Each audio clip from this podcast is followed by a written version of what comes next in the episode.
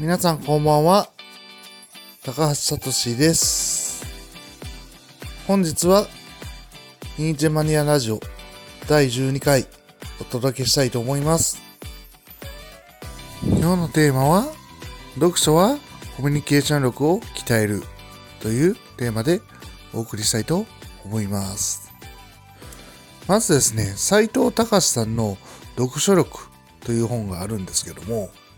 岩波新書ですよね、確か。この読書力っていう本は、すごいいいことを書いてあります。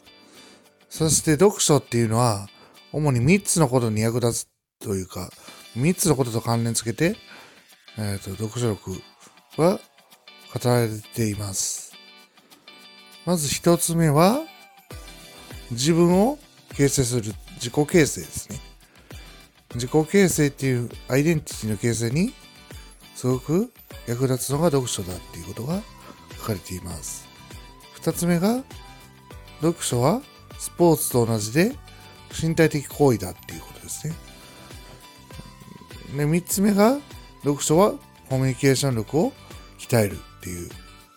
この三三つの主なパートに分かれているんですけども今日話したいのは三つ目で僕が感じたことを話したいと思います。読書っていうのは、実はですね、話し言葉と書き言葉っていうのをちゃんと使い分けるっていうことができる人間を作ります。で、読書っていうのは、実はですね、書き言葉を主に鍛えるものですね。当たり前なんですけど、文章っていうのは書かれた言葉ですから、話し言葉とは違いますよね。この書き言葉を書いて、えっ、と、自分の会話の中に混ぜ入れて使うことができたら、実は、すごい読書力が高い人だっていうのが言えるってことですね。ここで重要なのは、まあ、漢語、つまり漢字だけでできた言葉ですね。その漢語を使いこなせるかどうかが、特に読書力を見定める上で超重要だってことですね。例えば、僕にとって哲学とは何かっていうのを問われたとき、僕なら今哲学の定義は自分の中での定義ですね。このように言います。哲学とは自分の中に隠れている嘘や欺瞞を暴き出す道具であると。ツールであるっていうふうに言いますね。だから、哲学っていうのは、まあ自分の中でついてる嘘ですね。あと欺瞞って言ったら、本当じゃないけど、本当僕思っていることですね。そうしたことを暴き出すんですね。そしてそれを正すことを考えるツールなんですね。ここで欺瞞とかいう言葉使いこなすっていうのは、ある程度読書力がないと多分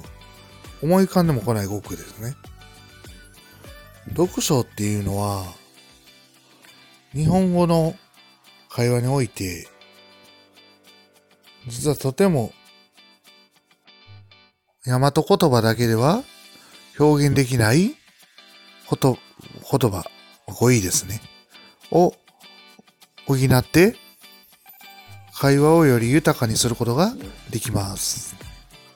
で、まあ、コミュニケーションの話戻るんですけども、コミュニケーションにおいて一番大事なのは何ですか？って言われた時に思い浮かぶのは何でしょう？僕が思うには、相手の言いたいことを、ま汲み取るってことですね。そして、その汲み取ったことを言い換えてそうですかって、まず確認するんですね。そうすると、徐々に話が盛り上がっていくことがよくあります。大人の会話というか、少なくとも読書力のある人の会話は、脈絡のないものではなくて、それぞれ前後に相関関係があり、ということですね。これも大事なポイントです。読書で知識をつけていたらですね、ある程度の話の先読みができたりですね、あるいは、その言葉の意味を深く知らなくても、その言葉の存在を知っているってだけでも、すごい役に立つことがあるんですね。だって、その言葉の存在を知っていたら単語の存在ですね。それを知っていたら辞書で調べることできますよね。インターネットで調べることできますよね。それ全く知らなかったら、もう、どういう符号が該当するかわからないから、結局調べることもできなくなってくるんですね。だからこそ、あなたは読書しなければなりません。とは言って、いきなり難しい本を読もうとしても、またこれもかなり無駄な労力に終わってしまう可能性が高いですね。だから、新書と文庫を読むのがおすすめだと本で書かれているんですけども、まさしく僕もそのように思います。まあ、このようにして読書をすることでコミュニケーション力を少しでもつけることができるので、コミュニケーションに自信のない方は、ぜひ読書をすることをお勧めします。最後まで聞いていただき、ありがとうございました。ニーチェマネアラジオ第12回、ここで終わりとなります。それではまた。